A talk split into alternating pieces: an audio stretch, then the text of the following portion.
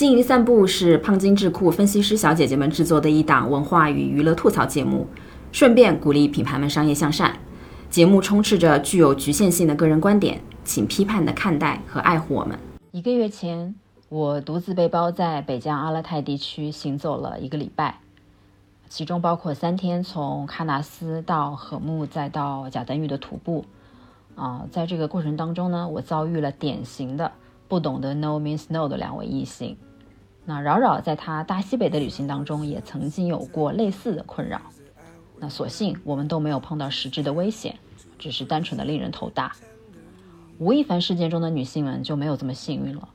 我们相信，因为不懂得什么是约会强奸，不知道什么是狩猎行为、权势性侵，也就是所谓的 date rape、predatory behavior，有很多女性还无法意识和辨别危险，并且在遭遇这类危险时，因为与大家熟知的陌生人暴力性侵的情况不同。而不知如何处理和避免危险。更令人惋惜的是，在遭遇了这类性侵后，受害者往往在自己身上找原因。有不少人认为，如果没有性侵的实锤，这个性侵打双引号应该是陌生人暴力性侵，这类事件的行为施加者就没有问题了。这就是桃色新闻，是娱乐八卦，完全是可以把祸水引向粉丝文化、女权主义，甚至进一步的污蔑网。网红这个群体，但我们不要忘记，法律规定的只是人们道德的底线，大可不必为了自己自己高于道德底线就沾沾自喜。更何况，当我们对何为性侵有了更全面的认知后，我们就会知道，有些行为是大有问题的。除了讲讲约会强奸、狩猎行为、权势性侵之外，我们还会在这期播客中梳理吴亦凡这次事件的始末。并对比中外媒体对事件的解读有何不同，分享在实际生活中遇到不懂得 no means no 的人类的经验。我们如何看待吴谦三分钟这些对男性性器官尺寸和性交时长的调侃，以及五年前小 Gina 发生和本次都美竹事件为什么掀起的舆论风潮和大众反应如此的不同？嗯，大家好，我是美文化的王老板。大家好，我是娱乐圈博士汪大碧扰扰。嗯，今天很高兴，我们又终于时隔得有大半个月了吧。啊，就是重新恢复了录制，对对是，对，因为上一期其实听的是我们的存货，对，是我去新疆之前录的，对，然后呃，今天我们其实想讲的就是吴亦凡的这个社会事件，那呃，像所有在微博上热议的这个社会事件一样呢，其实呃，因为有太多人发出不同的声音，然后不同的价值判断，也使得这个事情变得越来越扑朔迷离。那今天其实我想，我们想说，先来看一些。基本的事实吧，嗯，帮助大家厘清一下到底发生了什么。嗯，呃，因为其实这个事情还在进行当中嘛，而且呃，不断的有女生。出来发那个聊天记录，是，所以其实我也不会做每一个的梳理，然后主要是想带大家先看一下这个事件的几个引爆点。嗯，呃，从我这边来看，我觉得一个比较大的引爆点就是七月十八日的时候，都美竹她在微博上发了一个那个算是对吴亦凡的最后通牒，然后。然后这件事情，呃，他这个条微博发出来之后，我看到我周围他可能平时不是特别关注娱乐圈的人，也在朋友圈或者是在微博上开始讨论这件事了。嗯，这个在我看来是他一个呃大众化的一个一个时间点吧。嗯，对，其实呃七月八号的时候，都美竹就已经开始通过自己的微博做一些爆料了，然后他就讲说，呃。他在认为自己跟吴亦凡在谈恋爱、认真和吴亦凡在一起的时候，他发现他就已经和那个，呃，他周围很多女生都有染了。嗯。然后他身边的朋友也也是以同样的理由，就是比方说我要面试或者是找那个 MV 的女主角这样的理由被他叫过去。然后吴亦凡还专门有一个微信号去加这些女孩。嗯，就是，但其实那个时候他发出来。没有引起特别大的关注，是吗？对这件事情的一个原因，就是因为吴亦凡其实不是第一次被这样爆料了。然后，因为我其实算是比较早就关注 XO 的一个粉丝，所以我知道他其实，在呃韩国的时候就已经有人爆料他在私生活这方面是有一些。这样的八卦出来的，然后还有就是他其实一五年的时候，那个小金娜也曾经发过那个聊天记录，还有他的语音和照片。那那一次我印象里就已经引出了很多其他的相关的女生，然后同样发这样的聊天记录和照片出来，所以其实不是第一次了。大家以为这一次可能又是他在，呃，怎么讲，就是私生活的一些。不太好的一些行为，对，就是没有以为有这样的迷奸或者是诱奸的指控，因为其实杜美竹在那个呃自己的那个微博上面，这次给他一个很大的指控，就是迷奸和诱奸，而且还涉及到了未成年人。嗯，这个其实是大众会。如此反应剧烈的一个很重要的原因，嗯嗯，对，这就已经不是私私生活的一个范畴了。对对对，而且这次爆料其实持续时间特别的久，因为六月二号的时候，他的朋友李恩就已经在帮都美竹出来讲话了。然后，然后李恩为什么会爆料？是因为，呃，五月底的时候。吴亦凡和另外一个女生小姨同学，他们去看那个电影的那个监控被人发出来，发发到了网上，然后杜美竹才知道，她原来在和自己谈恋爱（双引号的过程中），其实就已经在和别的女生也同步进行了。然后，然后，所以她其实非常的气愤，然后她的朋友也非常气愤，算是一种发泄。然后，因为因为这个爆料。出来之后，所以有更多的女孩发现了这件事情，然后去联系了杜美竹，把他们的经历同样告诉了杜美竹，所以可能她积累了太多这样的素材，或者是这样的这样的消息，然后才决定要站出来，然后把它讲讲给大众听，然后让希望让吴亦凡得到应该有的一些惩罚。这个我觉得是他可能。愿意出来这样爆料的一个比较重要的契机吧。那像那个杜美竹之后，还有哪些关键人物就是继续爆料？就是有公开的。对，我觉得有两个人的爆料其实是很重要的，一个就是七月十九号一早，然后那个。呃，S N 是四八的前成员，然后一个叫张丹三的女生，她的爆料是非常重要的，主要是这个时间节点也很重要，因为其实七月十八号杜美竹发完这个战书之后，吴亦凡工作室其实是有回应的，然后就呃，其实他是在那个回应中就讲了那个呃，算算是反驳杜美竹的这样的一个爆料，然后然后并并且说，呃，我记得是要那个走法律程序的。他反驳杜美竹是反驳哪些点啊？你记得吗？呃，我的印象有点模糊了，反正就是转账啊，然后然后有涉及到勒索，然后认为杜美竹是要钱，然后对有一个这样的这样的指控，然后然后张丹三他站出来之后，一个是爆料的节点很重要，因为当时因为有了这个呃呃工作室的声明，所以其实很多粉丝或者是路人对这件事又。走到了另外，呃，就是又又换了一个，又换了一个立场去看，又认为是可能是网红想红，然后或者是网红想要钱，嗯，就走到了那那一条那个路上嘛。然后张丹三他站出来的话，其实，呃。一个一个关键是他其实不是网红，然后你知道大家对网红是有一个偏见偏见的，而且就是网红他是带着一些标签的，但是张丹三因为他是一个偶像，然后他其实不涉及这种偏见，所以大家对于他的话其实是有一种，呃，就是更更加相信吧，那个信任度会更高一点，然后然后然后他的那个。呃，他的聊天记录其实也非常的，也也也给了大家很多的，嗯，讨论讨论的点吧。就是就是，其实像那个，呃，吴亦凡在问他说你乖吗？平时就是聊天聊天的时候问他乖不乖，然后其实张丹三就会用他自己方式怼回去，比方说他会反问那乖是什么意思？然后然后还要还还那个吴亦凡还问他说你单纯吗？纯洁吗？你第一次还在不在？我都无语了，我觉得他讲话好像清朝僵尸，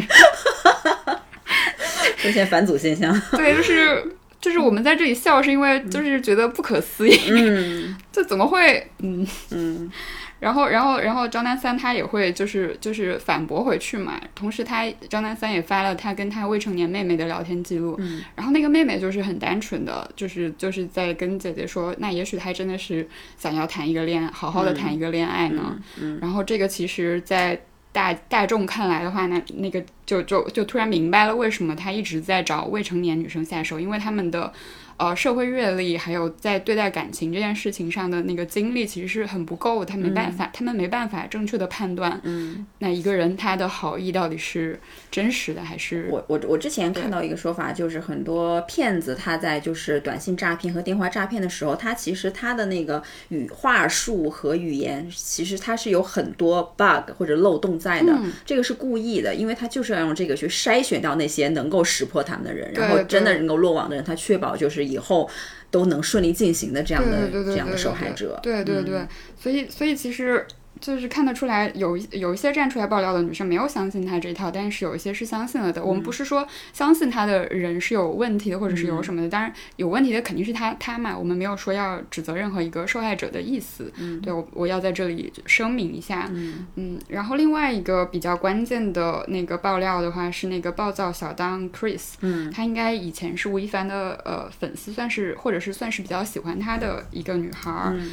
然后七月二十号凌晨的时候，她爆料，他的爆料其实是帮都美竹提供了新的证据的，就坐实了他爆料那个都美竹爆料里边提到的那个冯萌还有毛可意嗯这两个团他团队里的人会带未成年女孩给吴亦凡。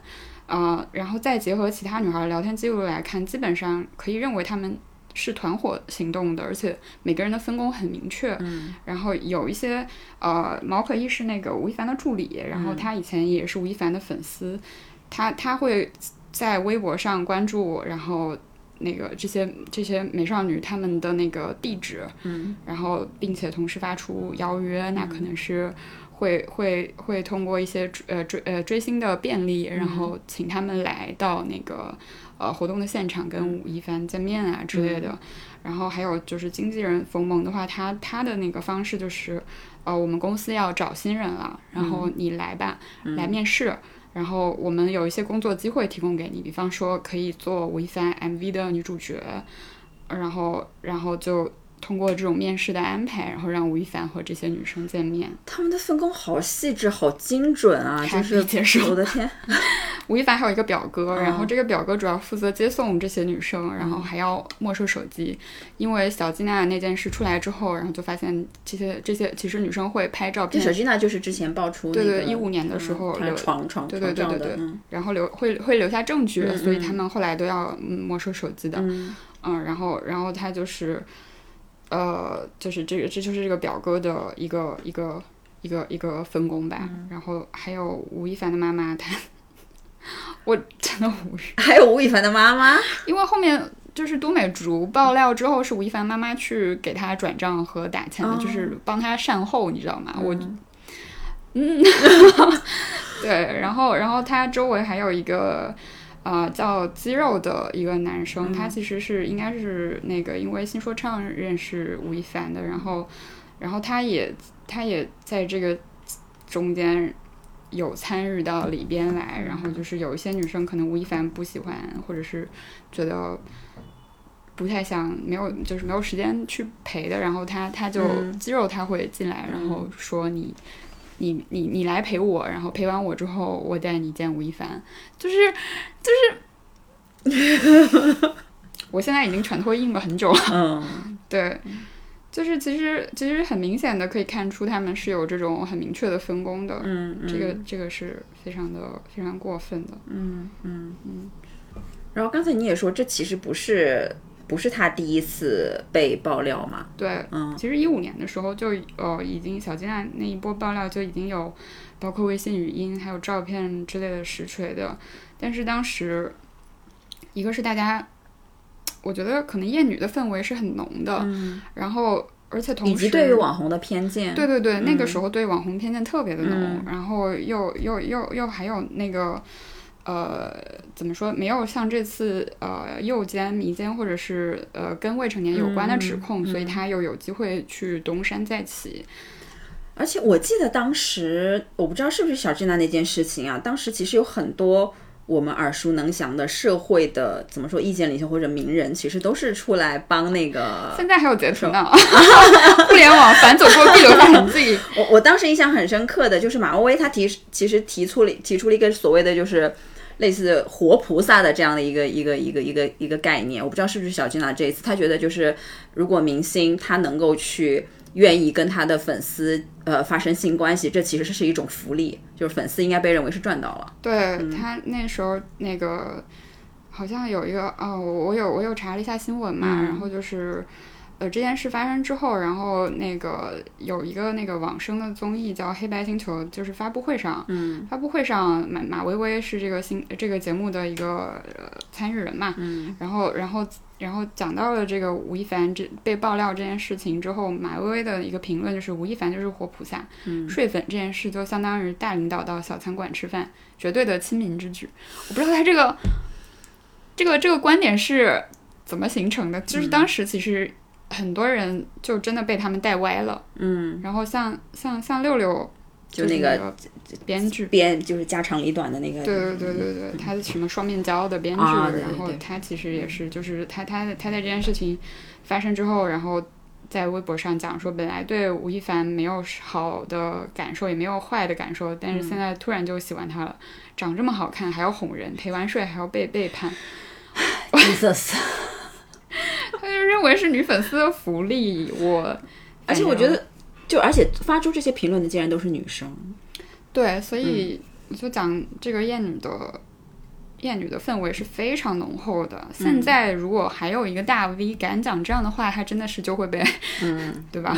嗯嗯，所以而且我觉得就是，就其实这次刚开始的时候，包括我相信可能有一些嗯资本或者团队的力量，其实他们都在把这件事情的重点往饭圈。啊，网红娱乐这个方向去引导，其实我看到很多呃所谓的媒体吧，或者自媒体，它其实都是在往这个这个角度去讲的，甚至是啊，凤凰网是凤凰网娱乐发了这样一个专稿，然后他自己的标题前面两个是舆论，就是娱乐，嗯，然后说粉丝文化是偶像的坍塌与失格的原罪，站在这个角度来去评价。呃，吴亦凡的这次的事件，我觉得就是非常不解。但是其实如果你去反观一些外媒的话，外媒其实是把它当成一个非常严肃的一个呃法律的事件来处理的。他们用到的词，就比如说 BBC，它其实是说吴亦凡涉涉及未成年人的性指控，它是 teen sex allegations。然后卫报用的词是约会强奸 date rape。然后好莱坞报道是性性虐待 sex abuse。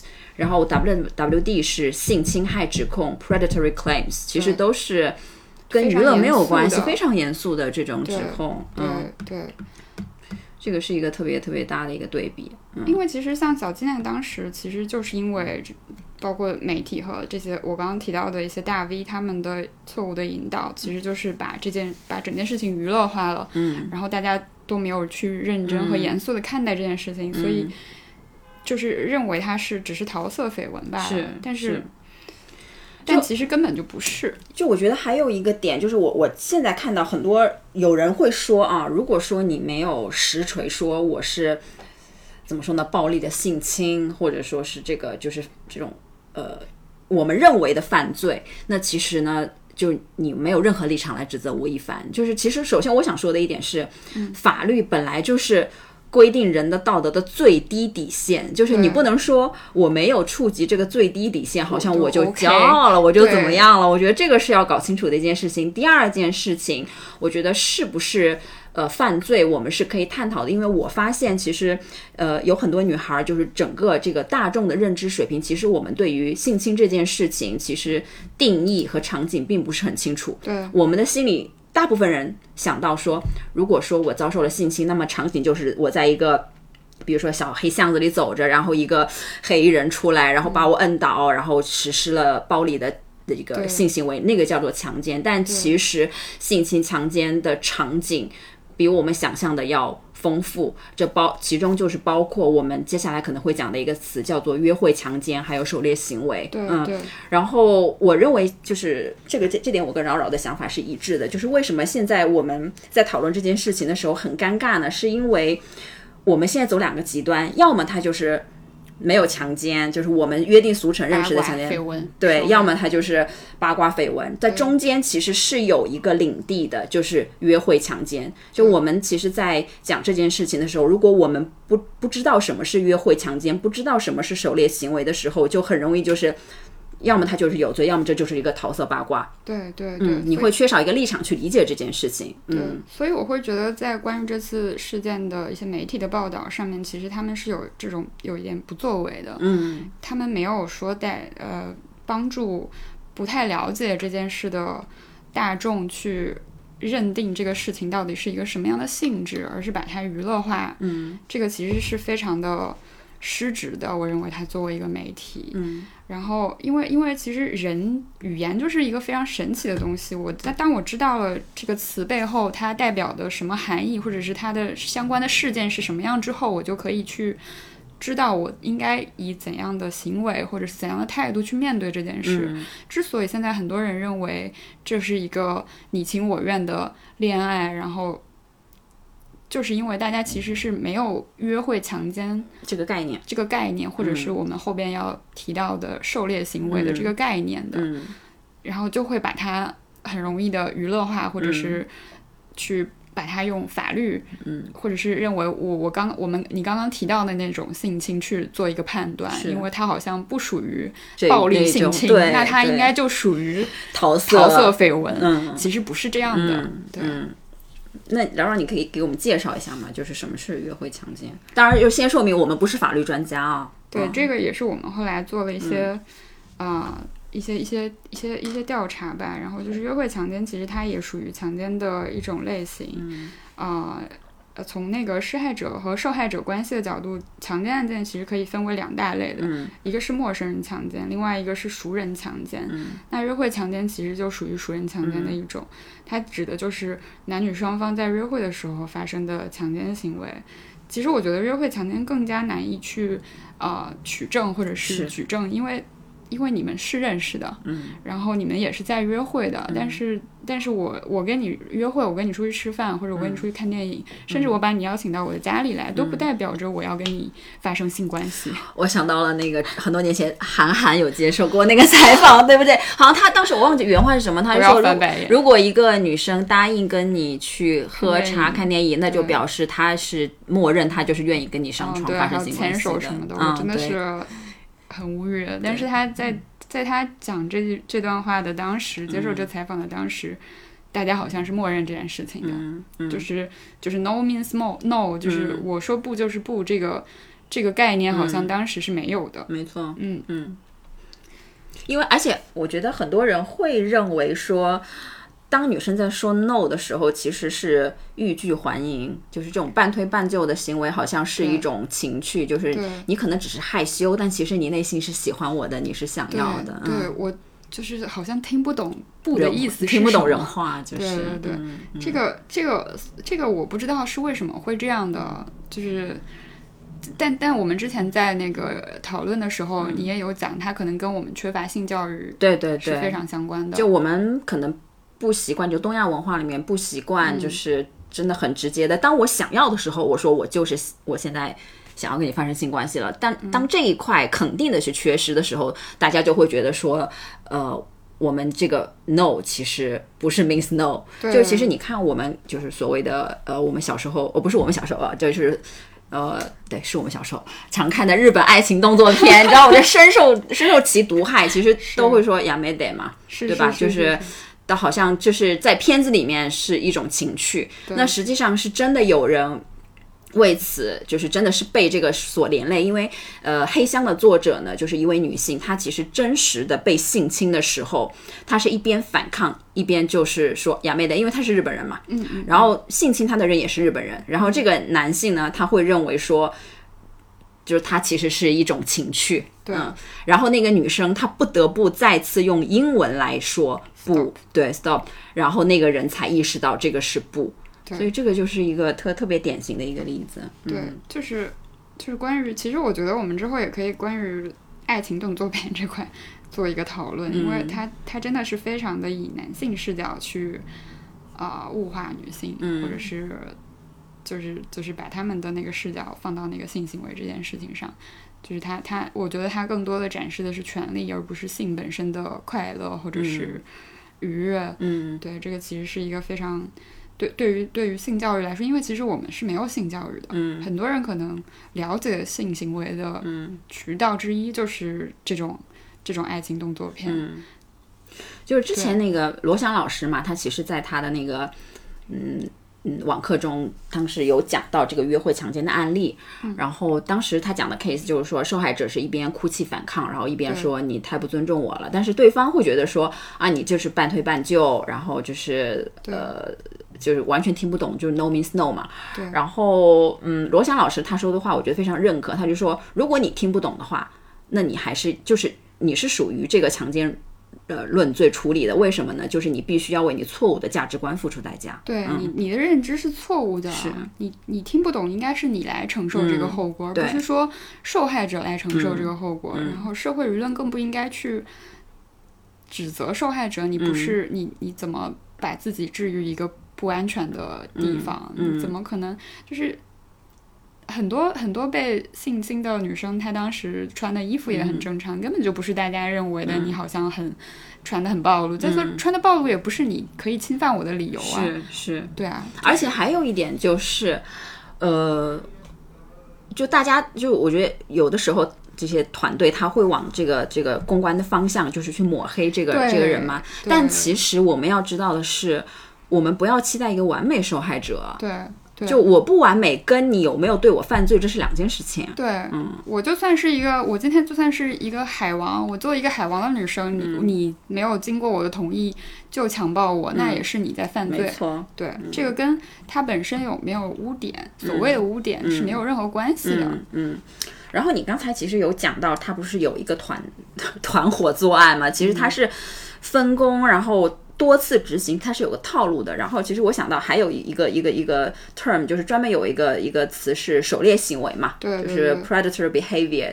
好像就有你说的，它其实有一个特点，就是它是有这样子的一个一个一个套路的，对对对，对吧？包括它什么会去制造依赖，你初期会给你发短信，然后就是说让你给你下一个陷阱，然后让你信任他，对，让你信任他，然嗯。后认为我们真的是在谈恋爱，但其实他的目的不是要跟你谈恋爱，他的目的就是要发生性行为，然后掠夺、剥削你。是。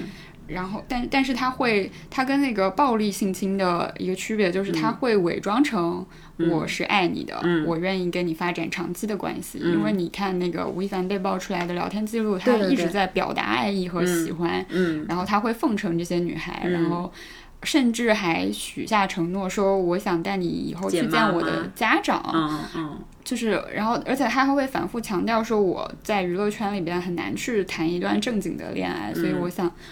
找一个单纯可爱的小女孩，圈外的女孩，然后去谈恋爱。嗯，就是他就是在设这个陷阱，而且他跟所有女孩讲的话都是这样的，嗯、说明他这就是一个重复的套路，是是一是一个模式。嗯嗯，所以其实。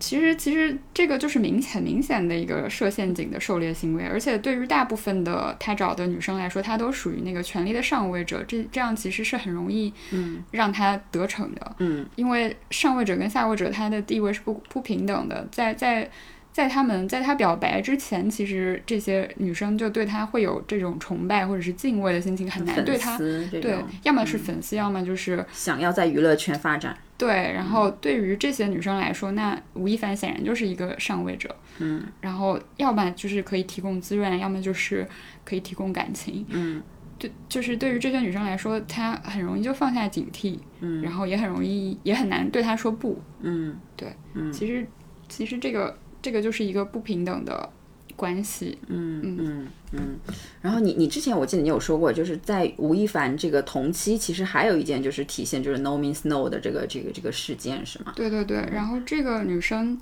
呃，她的微博叫“白白辣人间”，然后她其实就是呃熟人性侵的一个受害者，然后呃一个一个就是这个这个这个男生强暴她，然后在强暴的过程中，其实这个女生也一直在强调。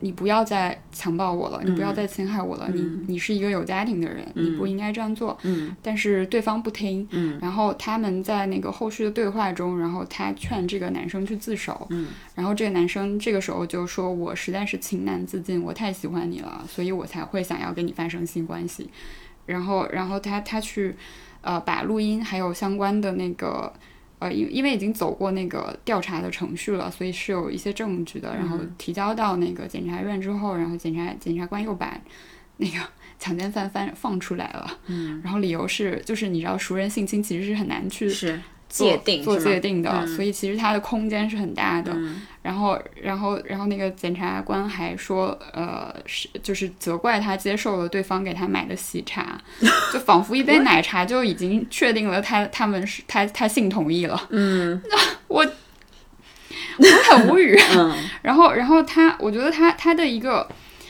他的一个他跟杜美竹给我的冲击都很大，因为他们就是知道这件事情讲出来，在目前的这个社会氛围下，他们肯定还是会遭受到呃呃一些污言秽语的。嗯但是他们还是会选择站出来，而且他们站出来的理由不是为了自己，甚至他们只是看不下去，还有呃女性同胞受到同样的侵害。嗯像百拜拉人间，他的他他这次站出来把，甚至他把自己被强暴的录音也发出来，嗯，这个对于一个受害者来说嗯是非常的痛苦的。是嗯，他他发出来的原因就是想要废除掉，呃，女人说不要就是要这样的一个歪理。嗯对他，他其实是本着这样的一个态度去发这件事的。嗯，我我我想到就是之前。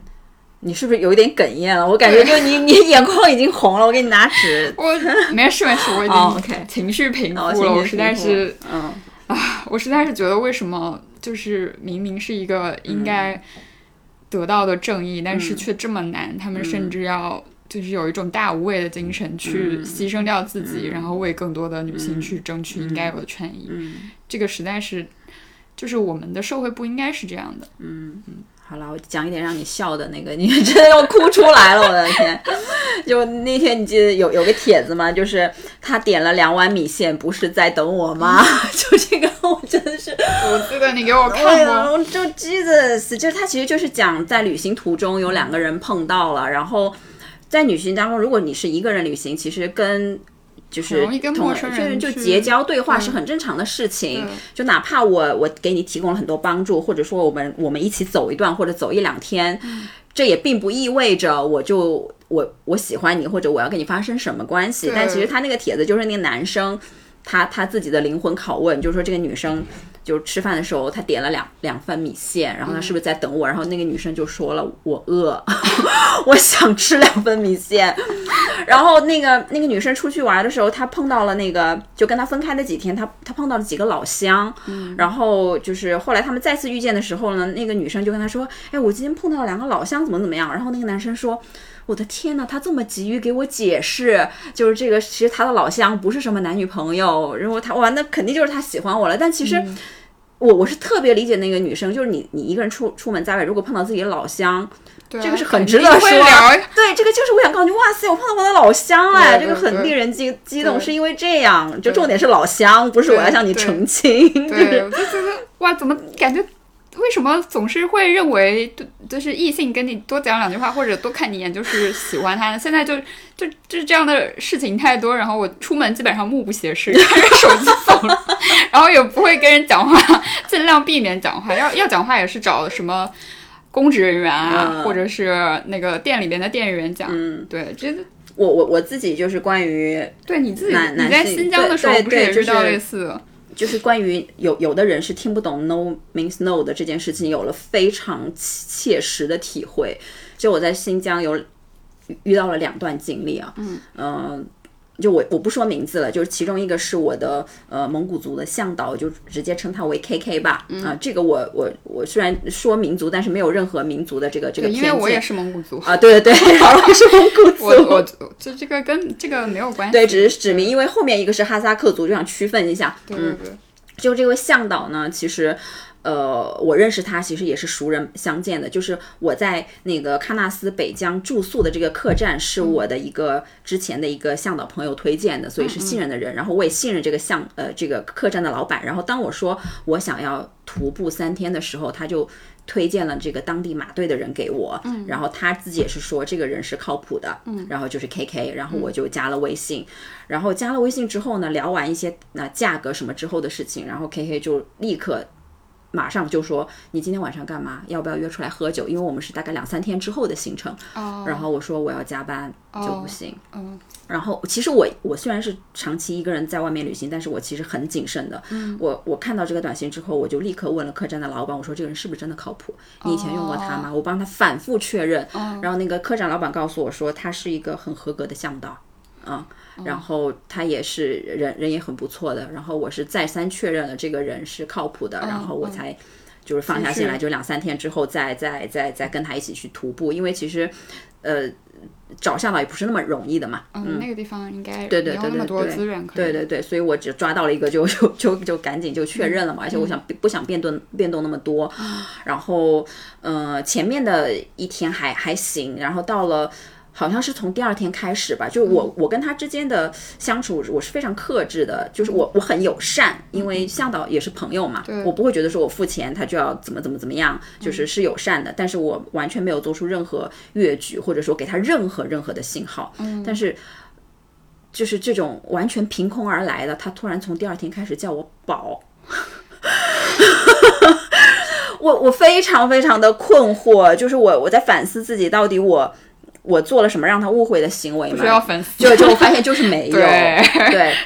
然后最后就是后面有一晚，但是他，但是我就立刻跟他说：“你不要叫我宝，我说你是不是对就是汉汉汉语里面这个宝有什么什么误解什么？我跟他解释过一遍了，啊，但他没有听。然后最后一晚就是呃，一般来说，如果向导带的是一个。徒步的团，其实呢，你你住到那个呃当地的那个那个房子里面的时候呢，他是会免费给那个向导也一个房间的，因为带了很多客人来嘛。但是因为他只带了我一个人。嗯嗯嗯，呃，所以他其实没有这样的待遇的，然后他就在想他那个住宿的问题，然后他他竟然跟我说，其实我也可以跟你住一间的，有事吗？我说不可能，你想多了。然后其实我我是帮他单独付了一个一个一个单独房间的房费的嘛，然后呃很非常非常夸张的是，我们回来已经结束行程了嘛，然后我就想说要请请他。因为他当时最后一段找了他一个骑摩托车的，就是哈萨克族的朋友来来接我，因为那段路很泥泞，也没有什么风景，然后他想快点快点到。结束。对对，然后当时我就说，那我感谢你们的付出，就是请你们一起吃个饭。然后那个吃饭的过程中就非常夸张，因为来了好几个哈萨克族的朋友。嗯。其中一个的确目的性很强，就是我后面要讲的那个哈萨克族海王，他他会出现一些灌酒的行为。但其实我作为一个成年人，我是完全可以处理这个情况的。嗯，但是他 K K，我不知道为什么，我感觉他是把我当成他的女朋友，把他自己当成我的男朋友。啊，他整个在那个酒桌，他就坐我斜对面，不停的给我发信息说：“宝，不要再喝了。”他们在灌你酒，听话，你再喝我要生气了。我当时，我的天呐！我觉得比海王更让我生气的是这个，这个，这个。对他好像他把他他把你当做他的所有物了。对对。但是你你是你是属于他的，然后他有权控制你到底要不要喝。没错，这个非常非常令我恼怒，就是爹味，而且有臆想症。对。嗯，然后。然后我哦，让我让我平复一下心情。我我真的很无语，就是为什么男生一直会觉得女生是他的所有物，然后他可以帮你做一些选择和支配。嗯，然后我我不知道这个是不是因为我们平时看的那些什么爱情小说，霸道总裁爱上我之类的，他他替你啊管理你的人生，或者替你做选择，好像就是一种爱的表现和表达。我觉得这个是非常之错误的。对，但是好多人就是认为这个是一个一个对的，或者是一个一个一个爱情和关心的一个表现。对，完全不把对方当做一个有自己决定能力的成年人来看待，这其实是非常的不对的一种行为，或者甚至是一种我觉得是侮在侮辱我的一个行为。然后后面后面更精彩的就是那个哈萨克族海王嘛，就是骑摩托车的那位那位兄弟，然后。哦，特别逗，你知道吗？他当时他刚见我的时候，因为是 K K 打电话给他的，嗯，然后他骑摩托车来了之后，K K 给我介绍的是这个是他从小穿一条裤子长大的兄弟，然后就是长就一起去无人区就是搞建设，然后吃一一块馕的那种，就是生死兄、生死之交。那我觉得那应该是也也是就是至少是个正正常人嘛。然后我们一起吃饭的时候。就他们俩勾肩搭背，互相的就是推杯换推杯换盏，真的是感情好的不得了。结果单独跟我相处的时候，就开始疯狂攻击对方对方的坏话，说对方坏话。塑料兄弟，因为因为因为 K K 就跟我说，这个哈萨克族这个人是个海王，就是他经常跟来旅行的女孩搞在一块，哦而且他特别喜欢汉族的姑娘。哦，然后，而且他现在也有女朋友，他女朋友在伊犁。哇，然后，然后跟哈萨背景这么详细对对，非常详细。然后跟跟哈萨库哈萨克族海王，他只跟我单独在一起的时候，我就跟他提出了，就是我知道你是什么样子的人，我我反正我是不会怎么怎么样的。然后他就知道一定是 K K 说了什么，哦他就说你知道吗？蒙古族人和我们哈萨克族人其实是。本来关系就不好的，所以就是他说这个坏话，一定是出于民族矛盾，就是你不要对我的人品进行怀疑。什么东西？别听他们瞎说。然后他们在五十六五十六个民族，五十六朵花。然后蒙古族和哈萨克族人在一起，就一起说维族人的坏话。他们就跟我说，维族人都是狐狸，非常的奸诈。我觉得是他们人品问题。对，我觉得跟我觉得不不要上升到民族，我觉得就是他们的问题了。反正 anyway，然后就是就是这个海王，因为海王他他是开车，他知道我家住在哪里的，嗯，因为那个酒店是他推荐的嘛，然后我只有他知道回去的路，啊，然后我就跟着他的车走了。然后这时候 K K 就疯狂给我发信息说：“嗯你为什么跟他走？那我呢？你把我放到哪里？你你你走了，我怎么？事我想说，我们的那个就是结徒步的那个那个合约已经结束了，我钱都已经打给你了，你还要干嘛住哪儿什么干嘛还要跟我有关系吗？就是我觉得非常非常非常那个。然后他就说。他就说：“你知道吗？他们他们都看不起我，然后就是 就是你你你你怎么能就是这样抛弃我呢？开始卖惨是吧？开始卖惨，然后，然后他说他他意思就是说，呃，呃，他他他觉得哈萨克族这个海王把我从他那里抢走了，虽然我从来也都不属于他，OK，然后他就是觉得自己受到了就受到了伤害，受到了侮辱，然后我就、哦我就给他很明确的我发信息说。我不知道你们民族之间什么虚情假意，有什么什么这种这种哦这种兄弟情怎么怎么样子，但我很明确的告诉你，我不会跟你上床，也不会跟他上床，嗯、哦，就是这样。然后哈萨克的海王还要精彩了，然后他一直想要劝我酒嘛，嗯，然后我就说你那你送我回去就行了。他说我我带你去买酒，我说你送我回去。然后他说哦，你前面已经过了你那个酒店的路口了，现在我们再去买酒的路上。我说你调回去。然后我当时很严肃嘛，然后他就、他就就调回去，调回去了然后送到我大概我酒店的就是的旁边的门往前开了一点，然后我要下车，他锁车门。嗯，但其实我一点都不害怕，因为我知道，就其实新疆法制非常严厉。哦，这倒是。对，然后他告诉他，他还安慰我说：“你不要害怕嘛。”我说：“我不害怕。”我说新疆：“那还锁车门干嘛？对啊，我说我说新疆法律这么严，我我你我谅你也不敢做什么事情。然后他就开始他的那个不同的你知道套路的那种、那种攻击。一一开始套路一是什么呢？嗯，就说就是谈理想啊、就是呃我我他是觉得就是说新疆要怎么怎么的发展，然后又不能固步自封，他然后知道你的工作是什么是吗？对对对，之前有聊过。投你所好投，我所好，然后什么互联网啊，我说找找什么机会，我的天，新消费。所有行业都值得重来一遍，什么都做一遍。反正 anyway，他就讲讲了这些理想，然后不为所动，然后精彩的来了，都开他他说他说你知道吗？我们哈萨克族人和呃哈萨克族的男人和呃汉族和蒙古族是不一样的，怎么不一样呢？我们是有割礼的。就是割包皮，我们很干净。然后我当时听完，我我的内心的 OS 是说，感谢分享，替你高兴，关我屁事。反复确认，啊，你你对我没有就是想要跟我上床的欲望吗？就是我说我没有，，你好不容易遇到一个割包皮的男人，还不快跟我对对，我说我真的没有哎，就是我也不知道为什么，但我就是不想跟你上床，怎么办呢？然后就是就是这种这种套路攻击不行，然后他就开始卖惨，然后他开始说你是不是嫌我土？我说是不是看不起我？然后我我的天，我说我没有，他说我现在就是。特别想要就是回去一个人静一静，我说你就嗯行了吧，你不用再浪费时间了，就现在时间也不晚，就是你还是有机会去找到你新的猎物的，就不要再浪费时间在我身上了。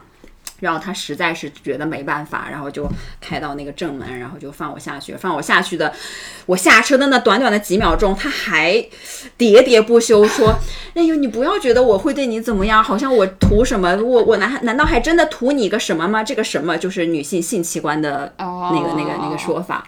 然后我是我真的什么话也不想说，只觉得好笑，然后我就把门关了就走了。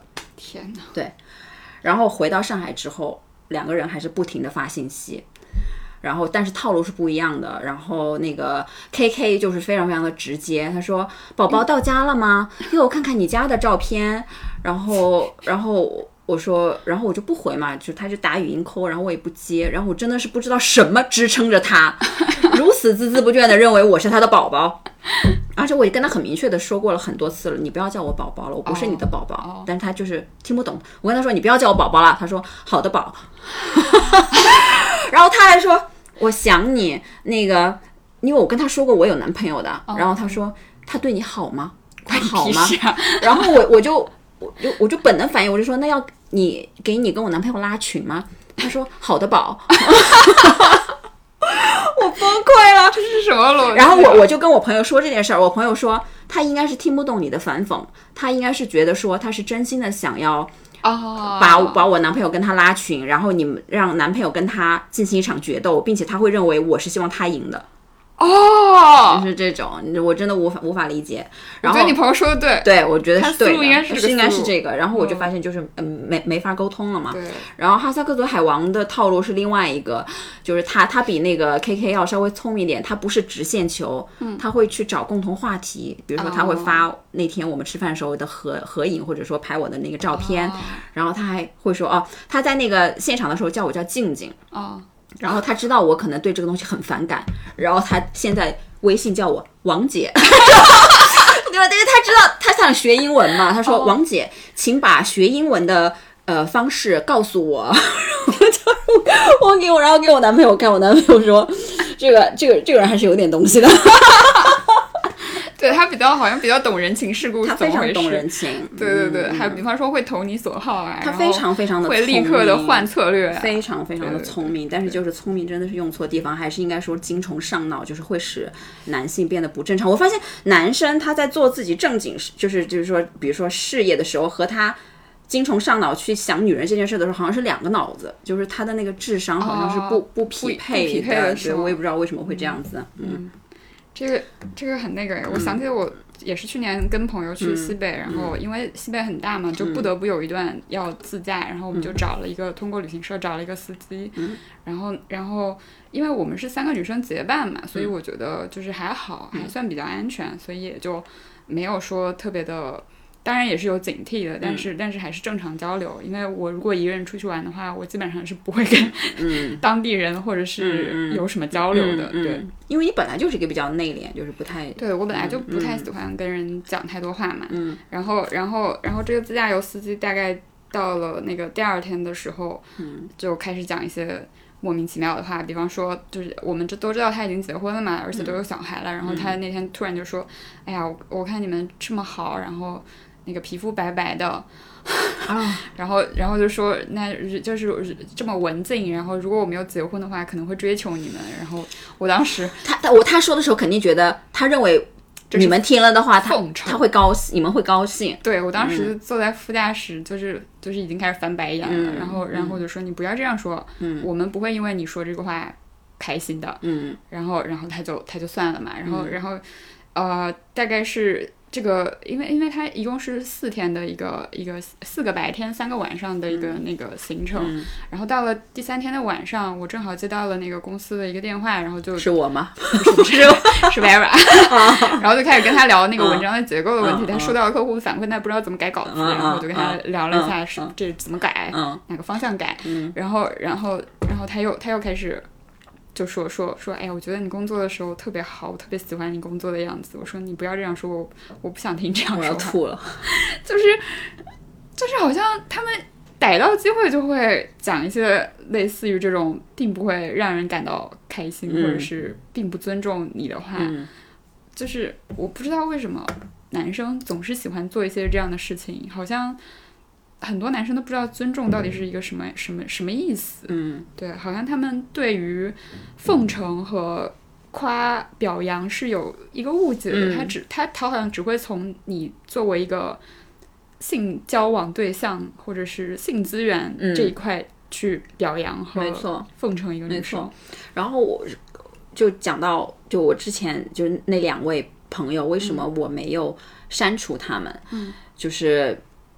因为首先就作为一个向导来说，K K 是称职的，嗯，然后你知道他是蒙古图瓦族，就是全中国只有两还剩下两千个图瓦族了，哦，就是我作为就是一个社会学、人类学的学者，其实我是对他们的生活状态，还有他们对作为作为就是人正常的人，我是非常非常有好奇心的。所以其实我是真心想要跟他们成为朋友，没有任何哦。性意味的朋友。哦。所以其实我一直是想要试图去纠正他们的这种这种对认知，我希望他们能从那条路上，就是被我拒绝之后能够拐回来，哦。然后我让我们能能够作为朋友一样去交流，甚至他们来上海，我都愿意请他们吃饭，然后去聊一聊彼此不同的文化这样子。但是目前看起来好像是有点失败。因为他们可能那个套路就一直从小到大都是这个套路，嗯。然后或者是他们在做从事现在这这这两份工作的时候，就是这样的套路跟对方去交流的，嗯或者是他们对于女性的看看法就只有这一种，嗯，就是嗯没有说跟一个女性成为朋友嗯。这样的一个选选择，所以我就觉得非常的嗯无力。我刚才我那个为了为了准备那个播客，我重新会回看那个我跟 K K 还有那个海王的聊天记录嘛，我真的是。再再次反胃哦，嗯，太不舒适了，就是这种这对种，嗯对，再次受到了冲击。对，受再受到了冲击啊。但对，绕回来，我们为什么要讲这个？其实就是想说，有太多的人是不懂得 no means no，不就是不，他们会觉得这个不就是其实是一种在邀请他们更进一步的这样的对对信号。对对对，我真的很讨厌半推半就嗯这样的一个说法，嗯或者是女人说不要就是要，或者女人害羞。我觉得我们应该把对于性的羞怯，或者是不不敢提性、谈性色变这样的事情，彻底的杜绝掉。嗯之后，我们才可以去大大方方的谈自己对性的态度，或者对性行为的嗯，呃怎么讲，到底是同意还是要和不要明确的。对明确的有这样的一个态度。嗯嗯，那你觉得女孩可以做些什么呢？就我觉得其实其实从你的经历、我的经历，包括我们看到都美竹的经历来看的话，其实都是有一个地位上的不平等的，因为我们我们两个作为游客，在他们的地盘，然后然后受到他们的指引去不同的地呃景点去旅行，其实在在这个在这个情境下，我们的地位是不平等的。嗯然后像都美竹还有其他女孩儿对呃对于吴亦凡来说，其实也是处于下位者的。嗯呃，这两件事情还让我联想到了林奕涵她自己的那个遭遇，嗯她的是老师跟学生其实也是不平等的。嗯然后当我们处在这种不平等的环地位或者是环境里的时候，我们应该特别的警惕，特别的警惕对方可能会呃呃去采取的一些逾矩的行为或者是侵害的行为，嗯，然后也也为自己留一些怎么讲，嗯，就是呃策略或者是工具来嗯。去对抗可能会发生的这样的行为，然后或者甚至是在遭遇到侵害之后，应该要有意识的去保留证据，不要认为呃我受害了，然后我因为受到了性侵害，所以我就是脏肮脏的，或者是我要劝说自己爱上对方，嗯然后让自己好受一点，这样其实是应该保留证据，然后把它绳之以法。嗯，所以说其实。呃，就像我们做这次播客的初衷，就是我们会认为说，让大家理解到这个世界上有约会、强奸和狩猎行为这两件事情是重要的，对对对，这样你就能够去判断自己处在一个什么样子的情况，并采取对策。就以前他不知道嘛，然后只只是说我一味的怪自己，或者说就是让他过去了。嗯，所以这个其实就是，嗯词汇的一个力量，嗯。然后包括像在对话里面经常出现的听话和乖，然后它其实就是想要代替你掌控你对自己身体的一个控制权，嗯其实也也要警惕这样的行为或者是这样的语言。嗯你要知道你自己的身体和你自己的思想始终是你自己掌控的，你说不就是不，你拒绝了那就是拒绝，没有人可以替代你做决定。嗯对，嗯。最后我有个小问题啊，就就我们其实，在微博上讨论，包括我们朋友圈很多传播，就是关于。吴亦凡的很多梗嘛，比如说吴谦和、就是关于时长和大小的这些，你你怎么看待这些？这些其实我在，因为因为其实已经不是第一次，呃，社交网络上如此广泛的去拿男性的性器官或性能力作为梗来开玩笑了。当时那个刘强东。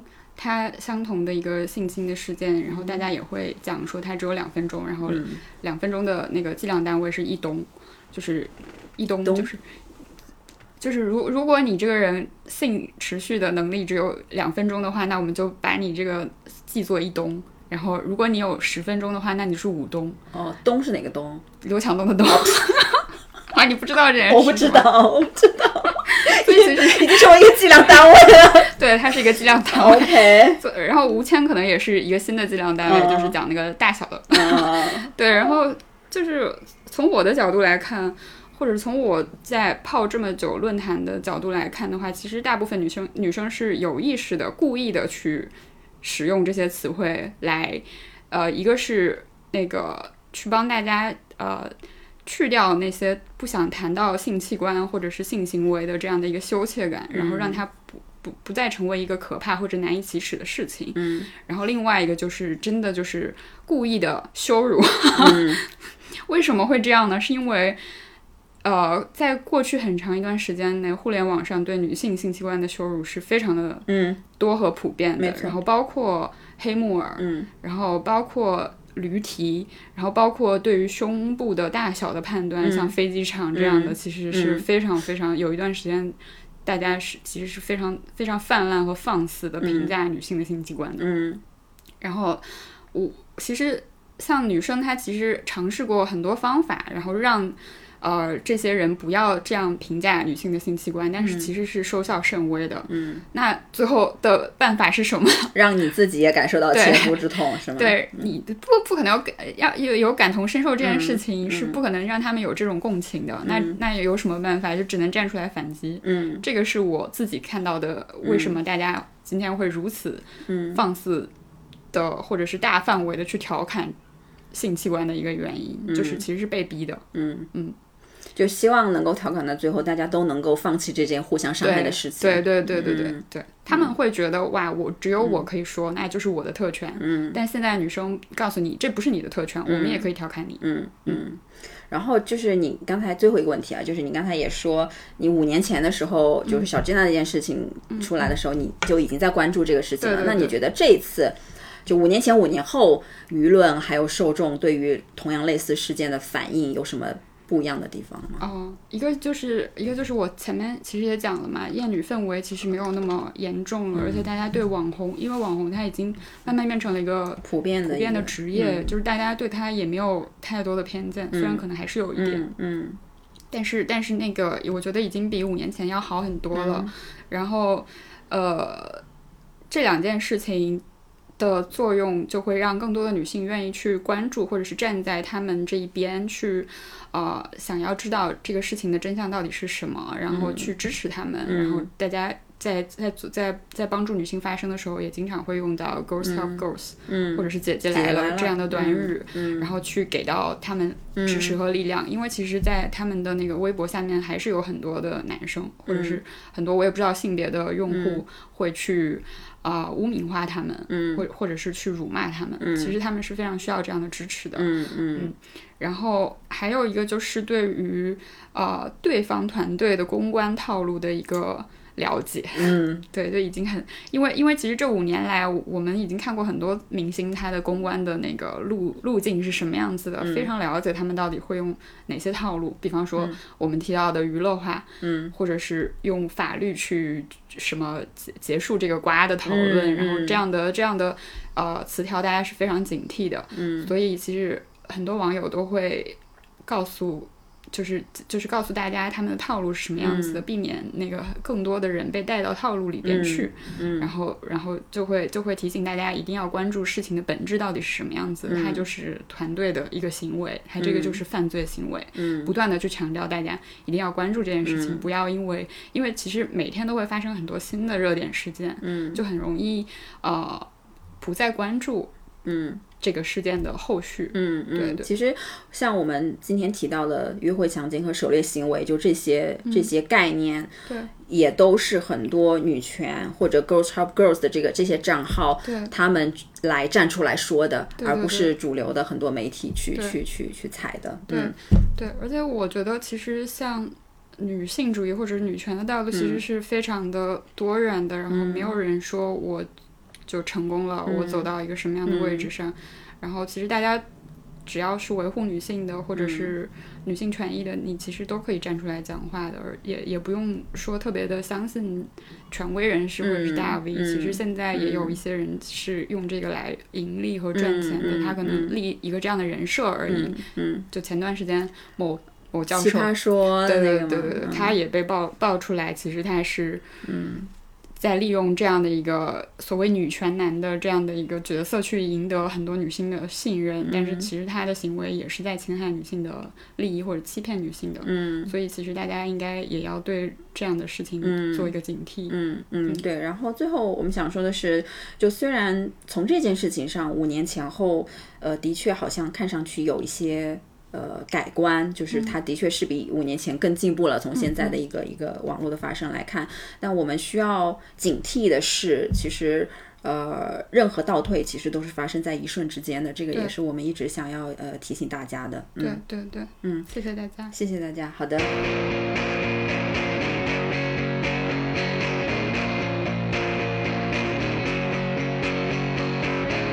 I am so sick and tired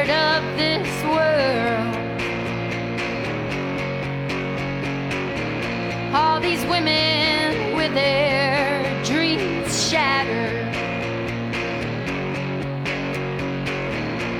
From some man's sweaty, desperate touch.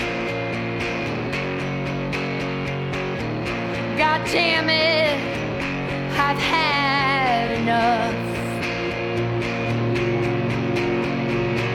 When did you come